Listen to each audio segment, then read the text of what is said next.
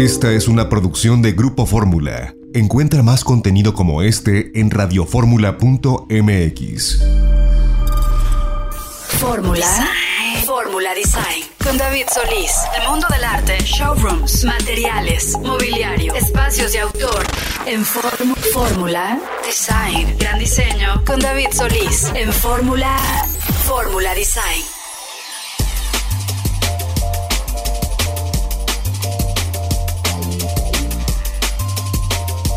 Bienvenidos queridos amigos de Fórmula Design, estamos iniciando transmisión, pues ya es 31 de diciembre de 2022, el último programa del año, es sábado, espero que estén disfrutando pues ya de los días eh, que pasaron de Navidad, de los regalos de Navidad, de la cena de Navidad, de la familia, y ahora estén casi listos para recibir el año 2023, el año nuevo, y bueno, pues están terminando de cocinar o terminando de arreglarse para la cena, pues Bienvenidos a este programa donde vamos a estar hablando de arte, de arquitectura, de diseño de interiores, de tendencias. Y para ello quiero saludar a mi queridísima Norma Rodríguez. ¿Cómo estás, Norma? Muy bien, David, muy bien, muchas gracias. Y pues sí, feliz de que ya se acaba este año que digo, yo solo tengo agradecimiento para el 2022, pero espero que el 2023 llegue igual, con muchas cosas por agradecer.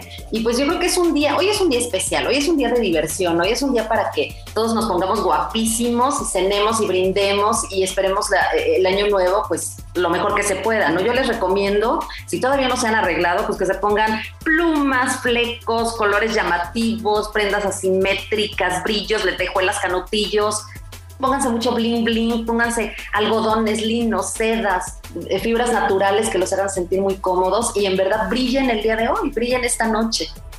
Y bueno, pues también de repente si tienen un buen suéter, hay que usarlo porque está haciendo frío en el país, ¿eh? Sí, en todos lados. está haciendo frío, pero bueno, pues este vale la pena eh, tomarse un ponchecito caliente, mi queridísima Norma, en estos días, pues ya los últimos, el último día de, del año realmente y como dices, pues un 2023 que vendrá seguramente con mejores cosas y tú tienes información bien, bien interesante de una exposición, ¿no es así? Sí, fíjate que en el, en el Museo Franz Mayer, em, Ana Elena Malet y Pilar Obeso, que son dos eh, pues, eh, diseñadoras increíbles y que tienen como un gusto por el arte maravilloso, eh, hicieron toda la curaduría de una exposición que se llama Diseño en Femenino. Eh, ¿qué, es el diseño femenino? Pues es, es, el trabajo de mujeres maravillosas mexicanas y, de algunos estudios eh, locales eh, que han hecho trabajos de diseño que a veces han quedado un poquito en el olvido o que a lo mejor no, no les han dado la difusión tan importante. Ellas lo que quieren es demostrar que el trabajo de las mujeres en el campo del diseño es excelente y ha existido desde siempre, ¿no? Desde hace muchísimo tiempo. Entonces, fíjate que juntaron 335 piezas que provienen de 15 estados de México y están hechas por 110 diseñadoras mujeres y estudios nacionales e indígenas y extranjeras también entre los años 1940 y el 2022. Pero no solo hay diseño de moda, hay diseño de todo tipo, hay muebles, hay eh, eh, piezas de, decoración, hay accesorios. O sea, es como un acercamiento al diseño eh, en estas cuatro generaciones de mujeres que, que, se han dedicado a esto y que han roto como muchos esquemas y han roto muchas barreras en temas que a veces eran nada más para hombres, como por ejemplo el, el diseño industrial, ¿no? O el diseño de moda incluso, que a mí lo que me llama mucho la atención es que muchas de las prendas o de las grandes marcas de moda casi siempre son hechas por hombres. Y si te das cuenta, hay más nombres de masculinos que de mujeres que han destacado en el mundo de la moda, ¿no? Pero hay cosas impresionantes, por ejemplo, de, de Macrina Mateo. Te voy a nombrar solo algunas porque son muchísimas mujeres. Pero como te decía, está María Ponce, que a mí me encanta porque ella ha logrado, es disruptiva totalmente, y ha logrado como un diseño eh, que a lo mejor no es para todas, ni tampoco es para lucirlo todos los días, pero sí cosas muy extravagantes y muy eh, eh, em, que algunas mujeres sí se pueden dar el lujo de usar, ¿no? Sobre todo ahora que ya no está nada mal visto que tú salgas de día con, eh, con pedrería o que salgas de día con olanes y con telas brillosas y demás, ella lo ha logrado, ¿no? Pero también hay cosas bien interesantes de Pink Magnolia, por ejemplo, de Pixie Hopkins, que me encanta, de Pop Dots, de Rachel Levitt, de Rocío Mirel, Eh, Rodete Estudio, por ejemplo, tiene varias piezas también. Está la diseñadora Sandra Bell, Bell que tiene cosas también súper bonitas. Vamos, eh, pero sobre todo esto es como darles ese poder, empoderar a estas mujeres, eh, sobre todo a eh, este grupo de indígenas, que a través de todo su imaginario y a través de toda su cultura y de todas sus tradiciones, los hacen, los plasman en tejidos, en bordados, en textiles, hacen mucho esto de hecho a mano, pintan con pinturas totalmente naturales. Entonces, hay, por ejemplo, muchos biomateriales, que son todas estas prendas, todas estas eh, textiles que son inteligentes. Entonces hay cosas bien, bien padres, ¿no? Más allá de un aspecto de moda, también es un aspecto cultural e intelectual, ¿no? Que todos eh, eh, podemos disfrutar ahora con esta exposición. Así es que es bien recomendable ir a verlos, detenerse en cada una de las diseñadoras para que conozcan su, pues, su esencia y, de verdad van a encontrar cosas increíbles. Vamos a postear en nuestras redes sociales en arroba design.mx un video, ¿no? De la sesión de fotografías que hizo una fotógrafa muy famosa que es Anna Hop. Lo hizo con el, eh, el iPhone, eh, el nuevo iPhone, el iPhone 14 Pro Max. Hizo toda la serie de retratos y tenemos el video, lo vamos a postar para que se den una idea. Obviamente aparece de, ¿sabes? El patio del Museo Franz Mayer, este patio que tiene esta fuente central y estos jardines que quien no conoce el Museo Franz Mayer tiene que ir a verlo.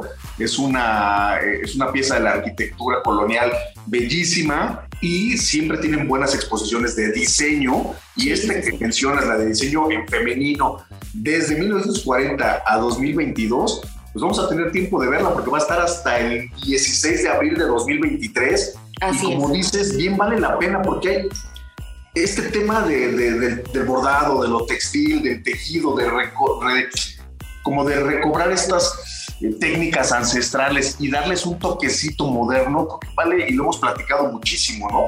Y hay muchos, muchas eh, diseñadoras, ¿no? Que están en esta exposición y de las cuales, o con las cuales hemos platicado también a través tuyo, Norma, con entrevistas y todo, y me da mucho gusto verlas retratadas y ver su trabajo en esta exposición, ¿eh? Y como bien dices, es, es un, el museo es, es espectacular y ese es el mejor pretexto para que vayan y lo conozcan y, pues pasen un rato, yo creo que sí se van a tardar un, buen rato porque hay mucho, mucho que ver. Es una selección muy, muy bien hecha, una curaduría muy bien hecha y pues tenemos hasta abril, así es que sí se los recomiendo. Pero para estos primeros días de enero, que de repente todavía no inicia el año tan fuerte, pues vale la pena ir, ¿no? ¿Dónde está el, Franz Mayer? Pues está en la Avenida Hidalgo número 45, en el centro histórico, está, digamos que a espaldas de lo que es el Palacio de Bellas Artes. Exacto. Y bueno, pues pueden ir, puede, ser un buen día cultural porque pueden comer, yo les voy a recomendar muchísimo ir a comer al Cardenal, que me parece valor por tu dinero, está en este hotel el Hilton, y este, después, eh, o si vas antes al museo y después terminas comiendo ahí, tienes un día maravilloso, mi queridísima Norma, Radio Escuchas, vale la pena ir y ver esta exposición, que además el Museo Franz Mayer está cumpliendo 35 años ya como el Museo de Arte y Diseño en México, ¿eh? Entonces, vale la pena, hay que ir a ver este museo, hay que ir a ver lo que está pasando y por supuesto pues felicitar a las curadoras, ¿no? Porque hacen siempre un trabajo. Yo he visto a Elena Malet, digo, la verdad, durante 2021, este año que está terminando, pues muy activa, con muchas exposiciones, ¿eh? Está sí, todo, ¿eh? Sí, pues es que está haciendo un gran, gran trabajo y, pues a ambas una felicitación y de verdad, sí, este, no me canso de reiterar que sí tienen que ir a verlo porque es muy interesante. Normalmente hay muchas exposiciones de diseñadoras, pero yo creo que nunca se había dado algo así.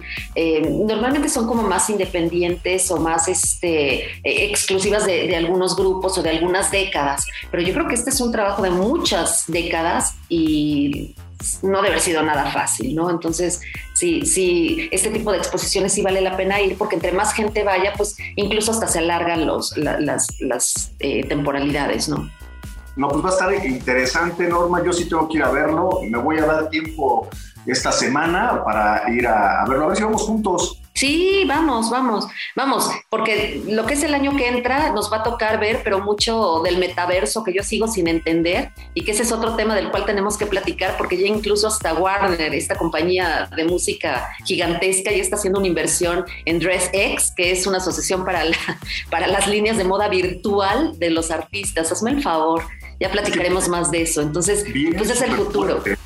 Sí, Sí, vienen muchos desfiles para el año que entra en, eh, el metaverso, este, prendas virtuales en, tercera dimensión, este, realidad aumentada y demás, de lo cual vamos a platicar yo creo que ya en el siguiente programa, que ya va a ser 2023, pero pues mientras tanto, eh, desearles que pasen un, pues una noche increíble, una noche de para esperar el, próximo año como se debe, muy enfiestados, eh, con mucha alegría y ya saben, muy bien vestidos, con, como ya les dije al principio, con sus plumas, brillos, colores, lentejuelas y demás.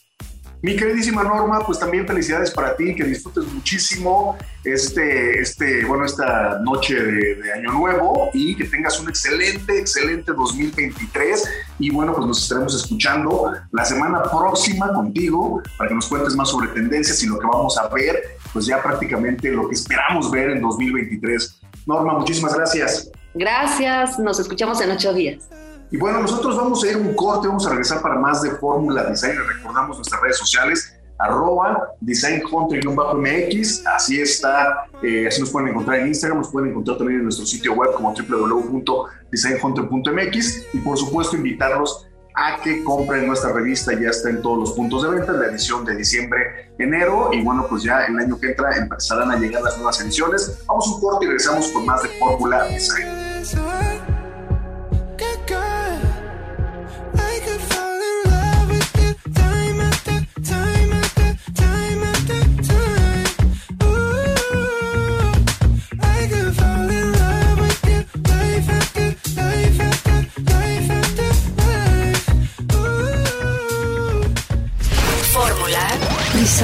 Con David Solís.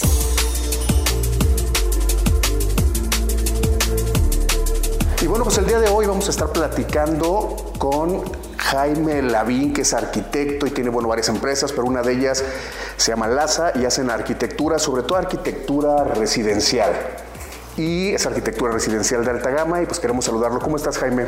Muy bien David, muchas gracias por invitarme a esta casa maravillosa y estoy muy feliz de estar aquí contigo. Oye, cuéntanos eh, cómo es que te haces arquitecto, de dónde nace esa pasión por la arquitectura, a lo mejor eh, tienes influencia de alguien que dijo, oye, pues por aquí tiene que ir el, el tema de la arquitectura. ¿Cómo, ¿Cómo es que llegas a decir, voy a estudiar arquitectura, quiero ser arquitecto? Bueno, no, no tengo influencia de nadie, en mi familia no hay ningún arquitecto, pero mi papá nos llevaba a hoteles muy padres, este, espectaculares, y entonces yo siempre me fijaba en todos los espacios, en cómo estaban acomodadas las camas, cómo estaban los sillones, el lobby, los diferentes espacios, y ahí fue donde me empecé a dar cuenta de que me llamaba la atención la arquitectura. Después tuve un primo que tenía su respirador en su casa y, este, y me llamaba la atención ver sus dibujos, y, y así me fui, luego vi una de sus obras, de sus obras que él construyó y me empezó a llamar mucho la atención.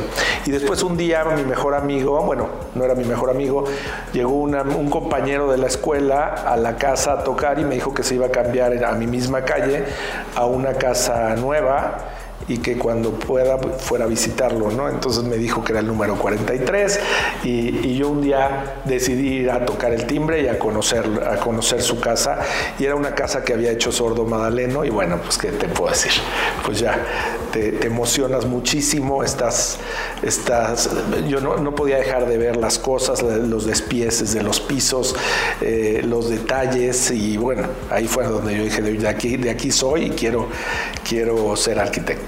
Así fue como descubrí mi, vocación. Oye, cuéntanos, entonces llegas a qué universidad y de repente eh, ya tienes ese contacto con la materia teórica, ¿no? Porque a lo mejor cuando tienes el contacto con una casa de Javier Madaleno, te imaginas que enseguida puedes estar haciendo esos volúmenes, esos espacios, ¿no? Pero hay un recorrido, hay un tramo que recorrer para poder lograr eso, ¿no? Sí, claro, yo tuve, y además cambié bastantes veces de carrera porque hubo confusión como siempre, y después la el colegio que, me dejó mucho, mucho en mi carrera, en mi, en mi profesión, fue el Instituto per el Arte y el Restauro, Palazzo Spinelli, en Florencia, Italia. Entonces ahí es donde verdaderamente conocí lo que yo quería, fijarme que los detalles, verdaderamente los detalles son el diseño, ¿no? Entonces me volví muy detallista, me, volví muy, muy fijado en, en, cosas que hacen que las obras sean muy espectaculares. Ahí es donde en el colegio en Florencia fue donde conocí a los maestros que más me transmitieron, transmitieron esa pasión por la arquitectura, por el diseño de interiores. Oye, cuéntame algo. Eh, tu primer proyecto, tu primer eh, trabajo formal ya como arquitecto, ¿qué fue? Mi primer proyecto fueron las oficinas, unas oficinas para, para Motorola en el, en el Citibank, en el edificio del Citibank, y este, era una empresa que le vendía cosas a Motorola. Y bueno, ahí apliqué absolutamente todo lo que había aprendido en Italia.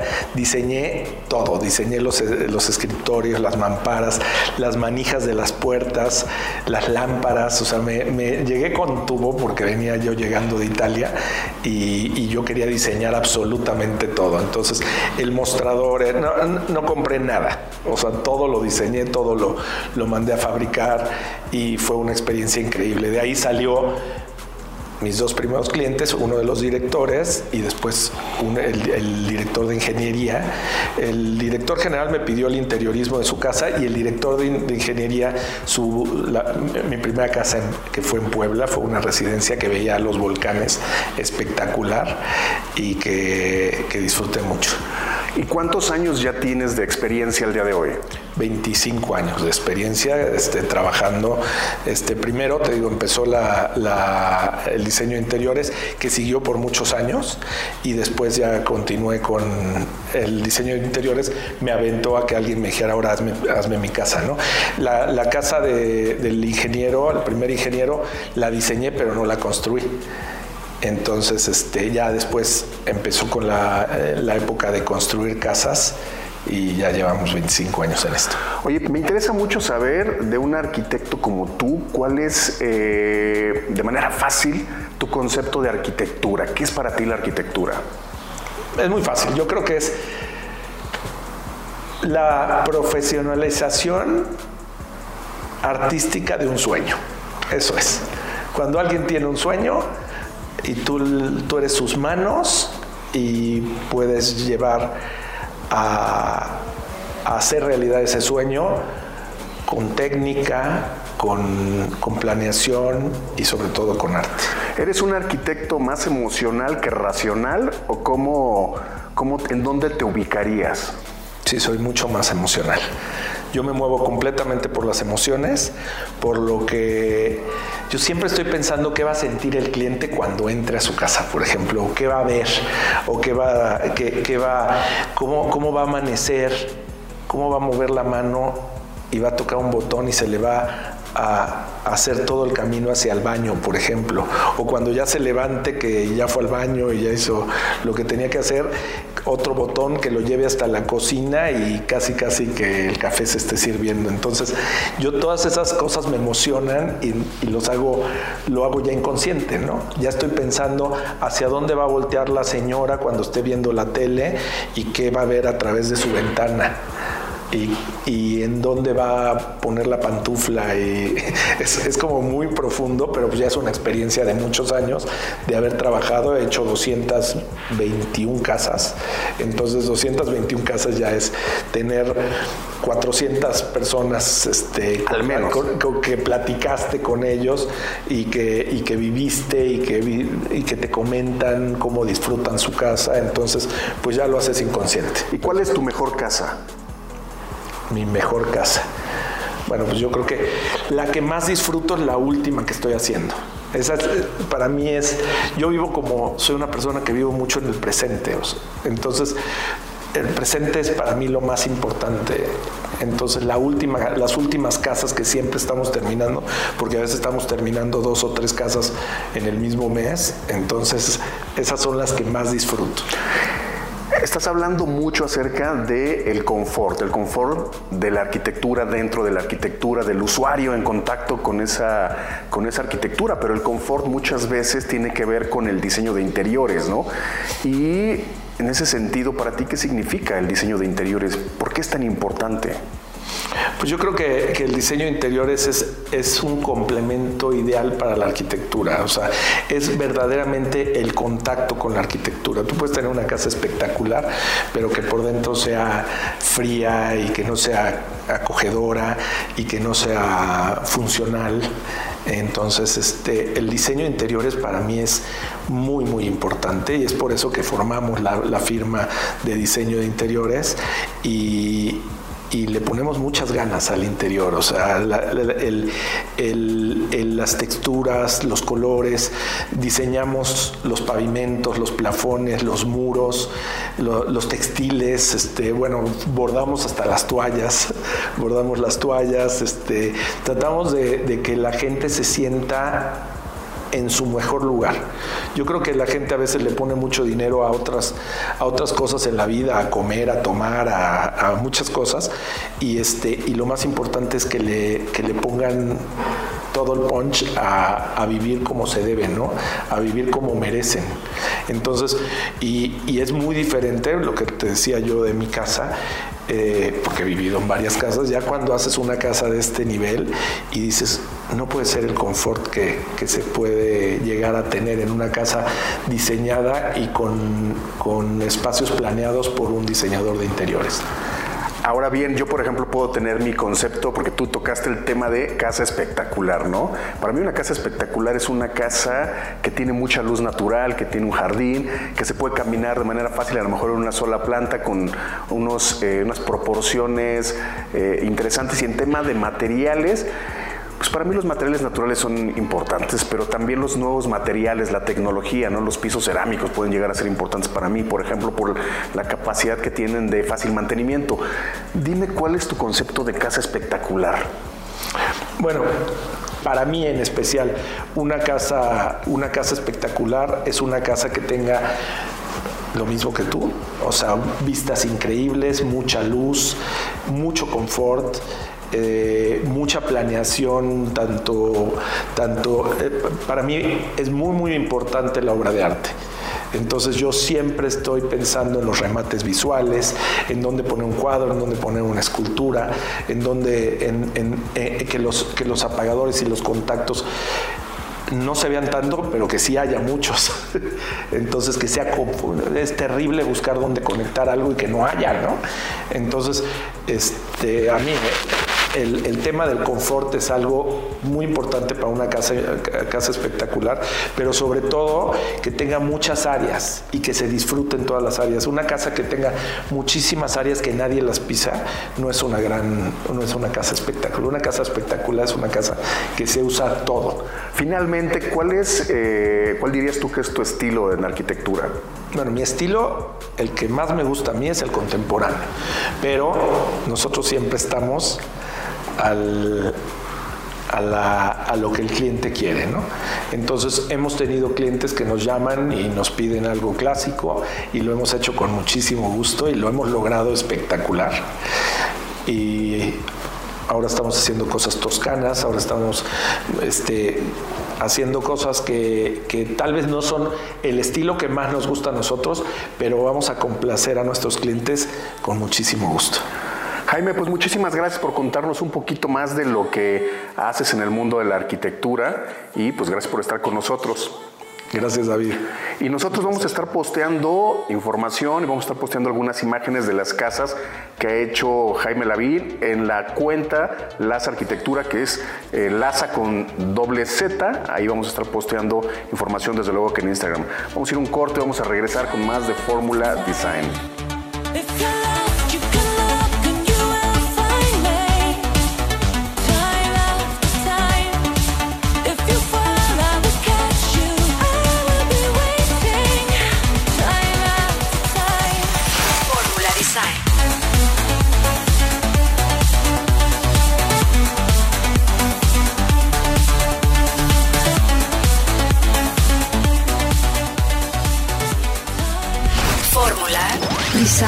Con David Solís.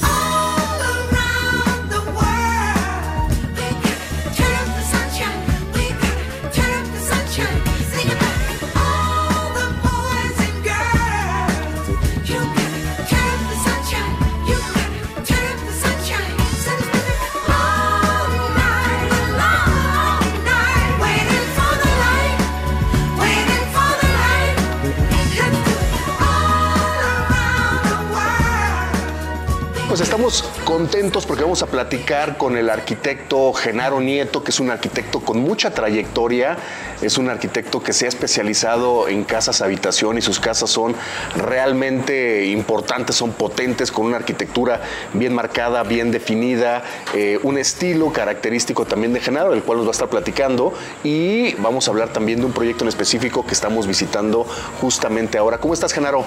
Hola, David, qué gusto saludarte. Es un placer recibirte en una casa de mis clientes. Oye, Genaro, cuéntanos, ¿tienes una idea de más o menos cuántas casas has hecho? Porque sé que estás haciendo ya un tercer libro, por ejemplo, pero ¿cuántas casas? Ay, David, pues mira, ha sido una experiencia inagotable el haber podido empezar a hacer casas desde muy joven con clientela que en ese momento pues también eran jóvenes y vas creciendo junto con tu propia clientela, vas haciendo más y más. Y luego algo muy importante, dar el brinco fuera de la Ciudad de México. Entonces poderte explayar en otros lugares donde puedes experimentar otro tipo de arquitectura por los lugares, ¿no? No es lo mismo hacer una construcción en la Ciudad de México que en una playa o que en un bosque, ¿no?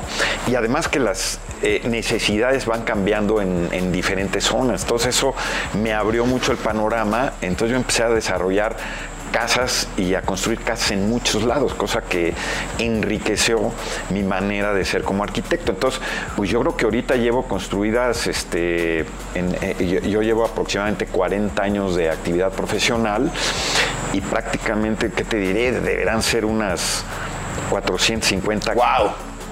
Casas este, diseminadas por todos lados, de todos gustos, colores y sabores. Oye, Genaro, por ejemplo, a ver, yo estoy en esta casa que está en la ciudad. ¿No? Pero realmente me siento en un espacio privilegiado porque parece que podría estar de vacaciones aquí por la cantidad de, digamos que iluminación natural que tiene, por la cantidad de terrazas que de repente se abren desde la recámara, ¿no? Del lobby, el comedor que se integra esta maravillosa terraza a la parte del jardín.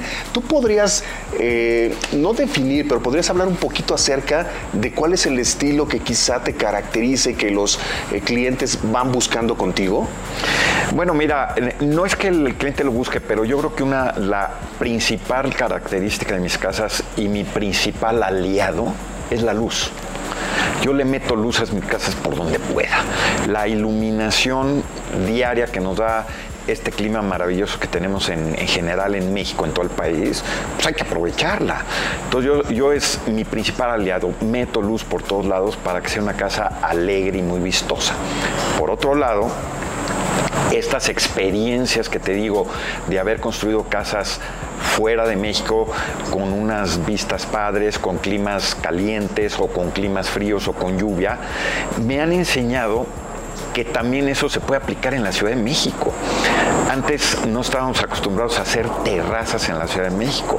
Ahora en todas mis casas hago terrazas, que inclusive tengo clientes que diario comen en la Ciudad de México en esas terrazas que están protegidas por la lluvia, para época de lluvias, o para el sol, para época de grandes asolamientos. Pero es increíble poder eh, convivir en una terraza en tu jardín, etcétera, etcétera, y sentirte exactamente como tú dices, en una casa de fin de semana. Y el valor que tienen los espacios, ¿no? Espacios que se van revalorando y el detalle que me encanta cuando estamos recorriendo una casa que me dices, hay que entrar bien, ¿no? Llegas en tu coche Claro. y tienes que tener, desde ahí empieza el detalle, tienes que tener un buen garage y tienes que tener una entrada principal también desde tu garage.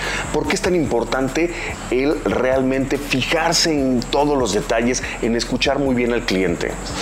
Pues mira, es eh, prácticamente la experiencia y muchas veces, aunque el cliente no te lo pide, pues tú se lo puedes dar.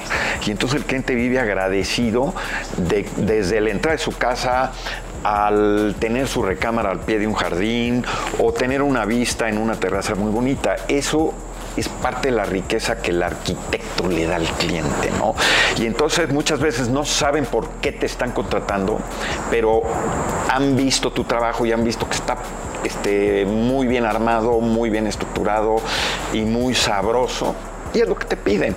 Entonces tú agarras y, lo, empiezas a complementar y platicas con ellos, se los empiezas a, a, desarrollar y el resultado final es espectacular, ¿no? Genaro, ahora cuéntame, háblame un poquito acerca de las proporciones de los materiales, porque vemos siempre mucha piedra, ¿no? Vemos eh, obviamente madera, vemos mucha madera, vemos eh, mármoles y vemos una arquitectura que va a durar por mucho tiempo, ¿no? No estás en el tema de ver hacia dónde va la última tendencia, la última moda para imponerla, sino que tienes un trabajo que ha sido constante durante mucho tiempo y que son casas que la gente realmente quiere disfrutar. No eres un arquitecto que va a imponer su, su moda, sus ideas, ¿no?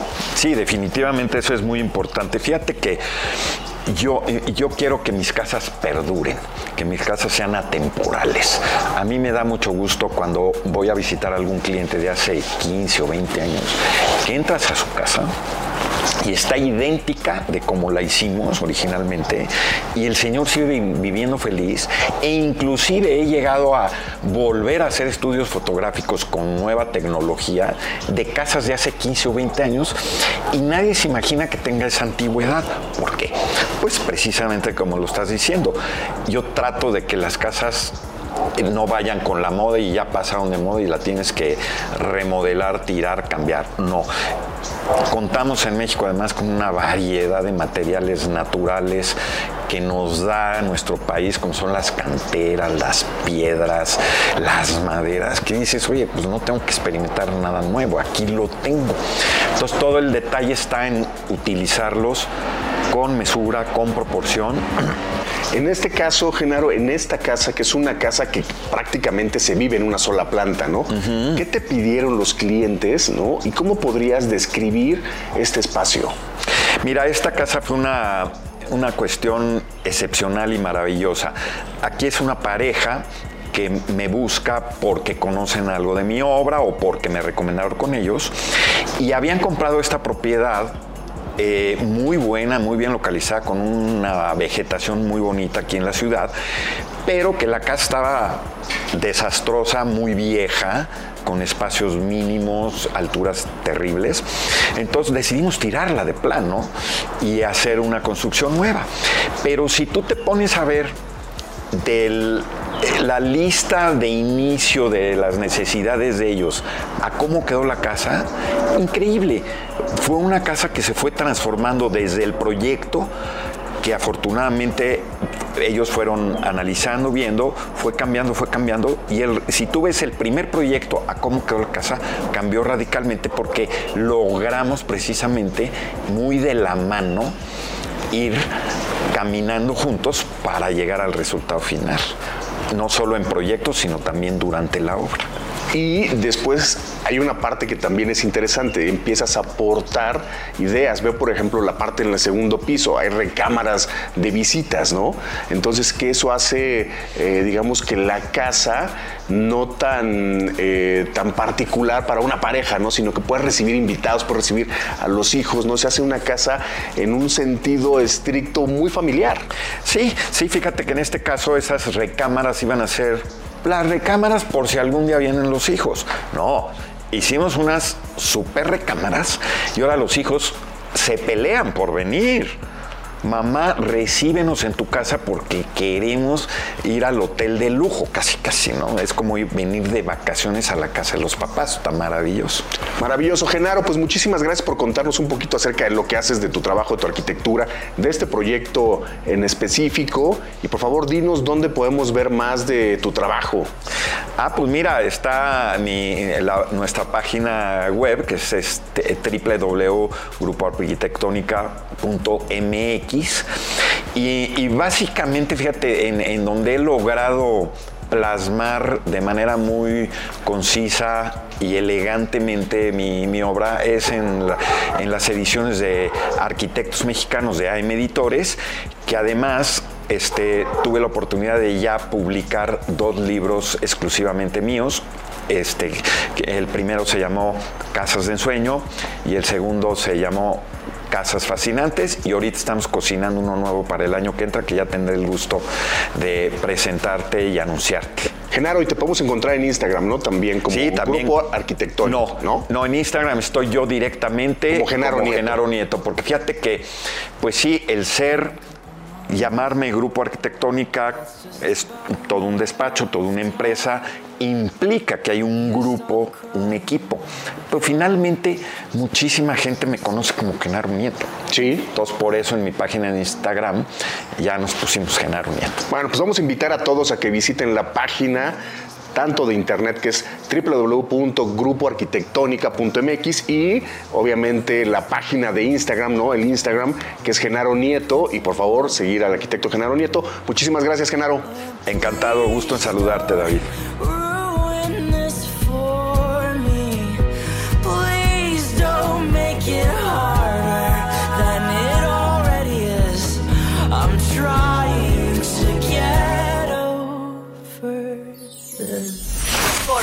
Traumatized.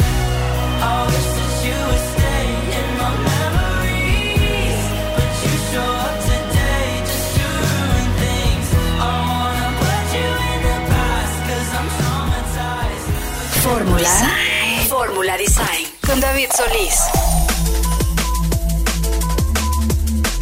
Bueno, pues ya estamos de regreso en Fórmula Design, queridos radioescuchas, y el día de hoy vamos a platicar con Fernanda Delgadillo de la pareja viajera, nuestra colaboradora de estilo de viajes y por supuesto eh, que ha estado faltando, ha estado faltando. Fernanda, ¿cómo estás? Muy bien, David. Bueno, pues es que uno de repente tiene que andar documentando alrededor del mundo, como tú comprenderás. Ya te Este, extrañábamos. Sí, también yo a ustedes, pero bueno, hoy les tengo un, un lugar al que seguramente ya han escuchado hablar por el recorrido tan famoso que tienen del Chepe, o sea, de estos recorridos que puedes hacer en tren. Y me refiero al Oye. estado de Chihuahua. ¿Qué pasó, David? Fer, Dime. tú sabes que yo nunca he estado en el Chepe. No manches, ¿qué crees? Que yo tampoco. Pero es que, dime, Se habla mucho de este, de este, de este tren.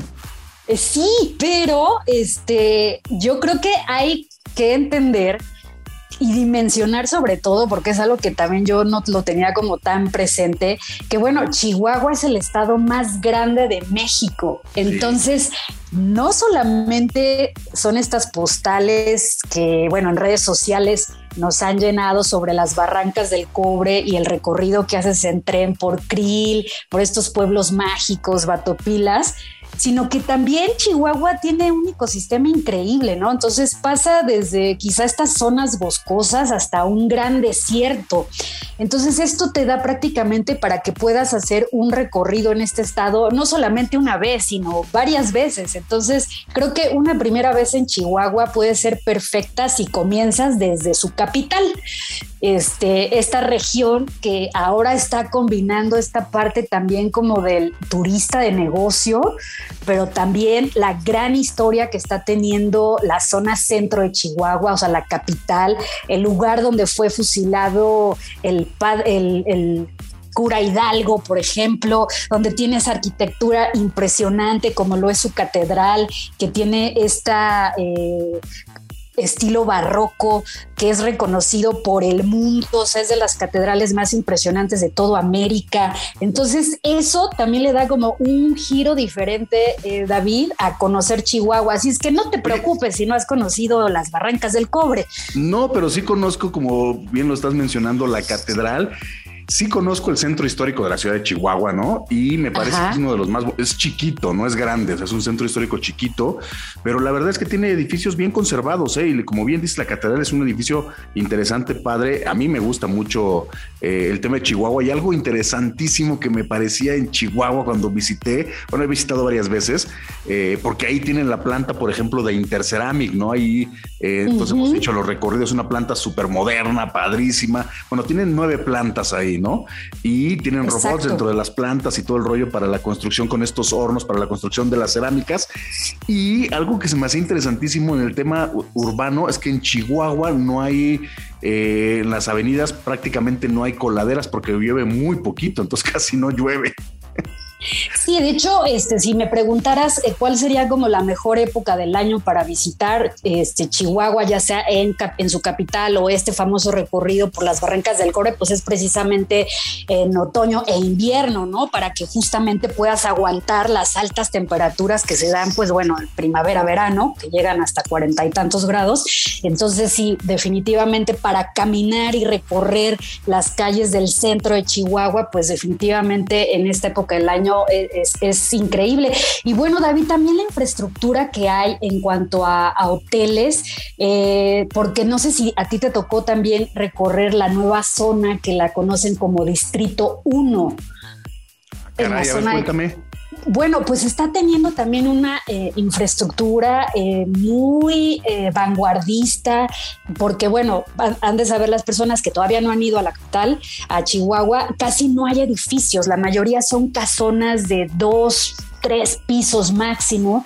Entonces ya hacia el norte está esta zona y una de ellas es eh, este, conocida como Distrito 1, donde no solamente es un centro comercial, sino que también ahí hay restaurantes de mucha tradición que antes estaban en la zona centro de, de- la- del estado de Chihuahua. También hay varios lofts, o sea, varios eh, condominios ya donde pueden ahí eh, vivir las personas y estar como en este conjunto de un estilo de vida donde hay eh, restaurantes, el centro comercial, eh, tienes el gimnasio, en fin, pero eh, de verdad que es una zona de mucha, mucha vanguardia y te vas a sorprender con el estilo arquitectónico de ahí, David. Oye, Fernanda, pero a ver, un poquito el tema de qué hoteles, o sea, pues vas a Chihuahua, ¿no? ¿Y a dónde hay que llegar? Pues mira, justo te decía, de esta zona puedes encontrar en, en es la zona uno- 1. Exacto, el distrito 1. O sea, puedes encontrar desde un hotel Hilton, ¿no? Este, que donde estás a 25 minutos del aeropuerto.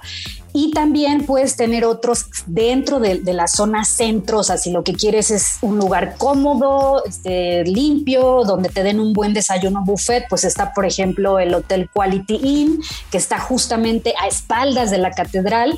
Y también tienes otros como hoteles boutiques, que ya sabes, estas eh, lugares donde solamente son de 5 hasta 10 habitaciones. Uno que a mí me gustó muchísimo es el Central Hotel Boutique.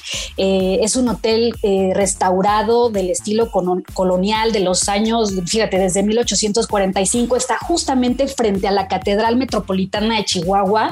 Está muy cerca del, del Museo Histórico de la Revolución. También tienes muy cerca el Aeropuerto Internacional de Chihuahua. Y hay otro, Que está justamente detrás de la Quinta Gameros, eh, esta mansión de estilo Art Nouveau que fue construida a principios del siglo XX. De hecho, es una de las edificaciones más emblemáticas de la ciudad y se, se llama Doroteo Hotel Boutique. Si pueden, si pueden ver, la verdad, la calidad de este hotel, hace rato que hablabas este, de Interceramic, bueno, de verdad les va a encantar las puertas, los ventanales, los balcones, precisamente hay habitaciones que, que dan justamente a, los jardines de Quinta Gameros, está increíble. Es que sabes qué, Fernanda, yo siempre he ubicado a Chihuahua, la verdad, en mi mente y siempre me ha pasado que voy, pero por un cuestión, una cuestión de, pues, de trabajo, como de negocios, ¿no?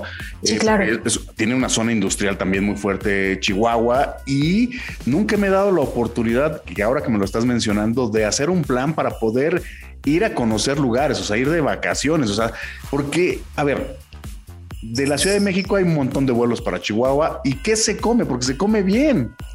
Totalmente, o sea, mira, hay desde los grandes restaurantes eh, con cortes de carne, porque por supuesto es su especialidad. Tienes alta cocina internacional, por ejemplo, La Calesa. Otro lugar también de alta cocina americana, francesa y de mariscos está la cocinería del chef Oscar Cortázar, que también estos están ahora dentro de Distrito 1. Tienes lugares en el centro como La Pulque, un restaurante también que es como para los almuerzos de todos los que están ahí en- en la- viviendo en la capital que se llama El Escuadrón para que prueben un desayuno tradicional con burritos o los montados, que prueben la salsa de requesón con chile. Y además, David, eh, es la zona de Chihuahua. Bueno, obviamente Chihuahua es un gran productor de nuez, de manzanas, eh, la zona de los menonitas. Entonces también puedes encontrar lugares donde comes pizzas y los, los mismos montaditos y los burritos con el queso asadero, el queso menonita, el famoso chile pasado, que es este chile chilaca que va ahumado, lo pelan y lo, y lo secan al sol. Entonces eso le da un toque sabrosísimo a sus platillos eh, pues digamos, típicos, como a lo mejor para nosotros los de Ciudad de México son los, los tamales, para ellos también las gorditas, los, los montaditos. Y hay un lugar precisamente, David, que está, que será como a una hora de la, de la capital, este, que se, venden unas gorditas, pero de harina, de tortilla de harina, donde le ponen, por ejemplo, eh, picadillo, este, carne así asada riquísimo. O sea, y ese lugar también, de donde estoy eh, hablando en Santa Isabel, si te sigues, vas a encontrar un viñedo impresionante que es también Chihuahua, se está caracterizando justamente por eh, estar ya elaborando vinos de la región y particularmente hay un lugar, eh, David, que está eh, hacia Santa Isabel, que se llama el Molino Don Tomás. Son unos viñedos que no manches el paisaje que ahí puedes ver. Aparte tienen cabañas, te pueden organizar tu boda, eh, eventos sociales y te hacen un tour enoturístico los fines de semana por esa zona. Entonces es algo nuevo, es algo nuevo que ahorita está sucediendo en Chihuahua. Ya me diste motivos más que suficientes para ahora sí visitar en otro plan Chihuahua. Eso el tema de los vinos, por ejemplo, se me hace, eh, porque todos sabemos, ¿no? Siempre pensamos en vinos y de repente la zona que nos viene a la mente es la zona de Baja California, ¿no? Ensenada, el Valle de Guadalupe y después un poquito mm, volteamos a ver hacia San Miguel de Allende, Querétaro, donde también están empezando a hacer vinos y cada día de mejor calidad, pero hay que recordar, por ejemplo, que en la parte también del norte, en Chihuahua, en Parras, Coahuila, por ejemplo, pues se hace buen vino. Totalmente. Y ya si no le entran mucho al tema del vino y les gustan los aguardientes, el sotol, David, que es justamente. Sí, pero no, ese de sí es verdad. fuerte. Fuertísimo, pero está siendo la bebida ahorita más célebre, bueno, es conocida como la bebida célebre del desierto, precisamente en Durango, en Chihuahua, en Coahuila, pues crece esta especie de ma- maguey endémica de la región. Entonces ya por ahí hay varios eh, sotoles galardonados, porque incluso les gusta tomarlo así este, en las rocas, ¿no? Entonces, eh, pues es hasta un remedio medicinal por los... eh, por, ah, bueno, por los tarahumaras. Entonces, pues también hay, hay también esa variedad. Un motivo más para visitar Chihuahua, el sotol. y además la planta, como dices tú, el maguey, es bien bonito el maguey, el- el- la planta del sotol. ¿eh? Aquí tenemos en la casa dos sotoles y a mí en particular me encantan. O sea, es una, o sea, es una belleza. eh, es más bonito un sotol, por ejemplo, que un maguey de, de azul tequilana Weber del tequila. Es más bonito un sotol, sin lugar a dudas. Totalmente, sí, exacto. Entonces, miren, si quieren más información y toda la lista completa del- de, qué hacer en, en Chihuahua, en la, capital y sus alrededores, pues visiten laparejaviajera.com y ahí están todos los detalles de hasta turoperadoras, más restaurantes, hoteles, rutas, todo referente a Chihuahua. Fernanda, pues muchísimas gracias por compartirnos un poquito de lo mucho que se puede hacer en Chihuahua y por supuesto, como bien lo dijiste, toda la información en la pareja viajera de cómo organizarse un buen viaje a Chihuahua. Se nos terminó el tiempo, Fernanda. Hasta la próxima y sigamos viajando y disfrutando de la arquitectura y el diseño que hay no solo en México, sino en el mundo. Exactamente. Y bueno, pues nosotros, pues se nos terminó el programa de Fórmula Design de esta semana, queridos Radio Escuchas. Les agradecemos muchísimo por escucharnos y bueno, pues invitarlos a que nos sigan en redes sociales. Estamos como arroba designhunter-mx. Agradecer como siempre en la operación técnica a Raúl Cruz Balcázar y en la producción a Alan Ferreiro. Yo soy David Solís y nos escuchamos la próxima semana con más de Fórmula Design.